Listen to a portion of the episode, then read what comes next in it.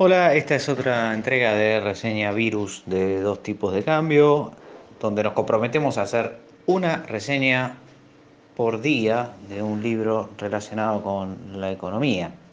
En este caso, quiero hablarles brevemente del libro de Branko Milanovic, Capitalism Alone, que ha sido traducido como Capitalismo solamente o solo capitalismo, y el título un poco lo dice todo de la misma manera que alguna vez Francis Fukuyama anunció el fin de la historia, Branko Milanovic está de alguna manera describiendo este, en su libro que el capitalismo se ha apoderado prácticamente del mundo y es el único sistema en pie, salvo muy pequeñas excepciones que no tienen ninguna relevancia a nivel mundial.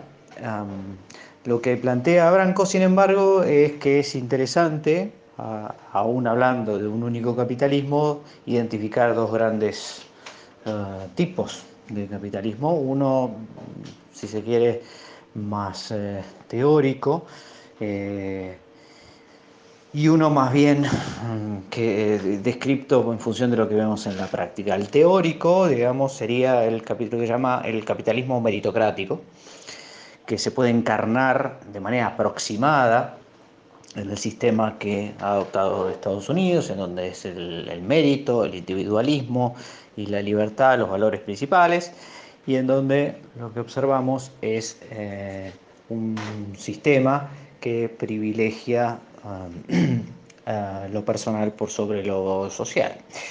Eh, y un Estado, digamos, donde su intervención, cuando es excesiva, es puesta en, eh, en duda o en jaque.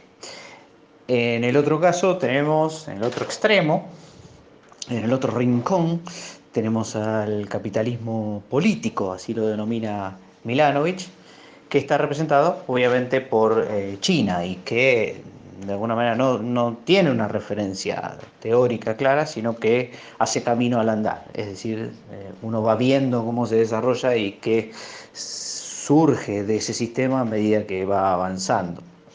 Ambos tienen, por supuesto, sus cosas buenas y sus cosas malas. Eh, las ventajas que marca Milanovic sobre el capitalismo eh, meritocrático es el del respeto a las libertades individuales, a los derechos de las personas, etcétera, etcétera, y sobre todo a la libertad de prensa. Eh, y la ventaja que él ve en el sistema chino es en realidad, bueno, esa capacidad extraordinaria que han tenido de pasar de ser un país eh, sumamente atrasado y sumamente pobre a casi una potencia mundial en apenas 30 o 40 años. Es seguramente el caso de desarrollo más rápido de la historia de la humanidad.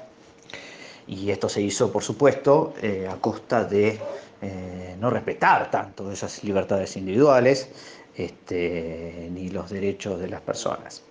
Eh, en cambio, Estados Unidos ha tenido un crecimiento bastante más moderado y de alguna manera ha sido mm, aventajado o alcanzado al menos por China este, debido a que su crecimiento es mucho más lento, aunque con más libertades. Lo que hace Branko Milanovic en este libro entonces es hacer una comparación entre ambos sistemas y sobre todo enfatizar las cuestiones de desigualdad que existen en ambos y sus eh, perspectivas. en esto es donde Milanovic hace realmente la diferencia y en donde vale la pena este, sumergirse eh, a leer el libro de manera taxativa, completa y no por capítulos. El libro es eh, uno de los pocos que trata del tema de los modos de producción, es decir, es uno de los pocos libros que habla de los sistemas productivos en general. Eh, hay muy pocos trabajos que se han dedicado a esta cuestión y lo hace con, muy exitosamente, marcando desde su punto de vista los principales ventajas y desventajas de cada uno y haciendo una, una comparación muy eh, interesante. Dos cosas que faltan en el libro, que vale la pena mencionar brevemente, es eh, primero que no se trata demasiado el caso de los países en desarrollo, ni eh, demasiado en profundidad cuáles son sus perspectivas para colarse detrás de alguno de los dos sistemas, ni cómo lo van a hacer. Y segundo, eh, tampoco se trata uno de los casos más resonantemente exitosos que ha tenido el mundo, que es el del modelo escandinavo, donde Milanovic ahí no hace ningún comentario en particular. Eh, salvados estas dos eh, faltantes, el libro es verdaderamente excelente y si no tenés la posibilidad de leerlo o de bajarlo, te cuento que próximamente en la revista eh, de la Facultad de Ciencias Económicas, REPBA, va a salir una reseña mía en breve donde comento un poco más en detalle estas cuestiones que les adelanto por acá.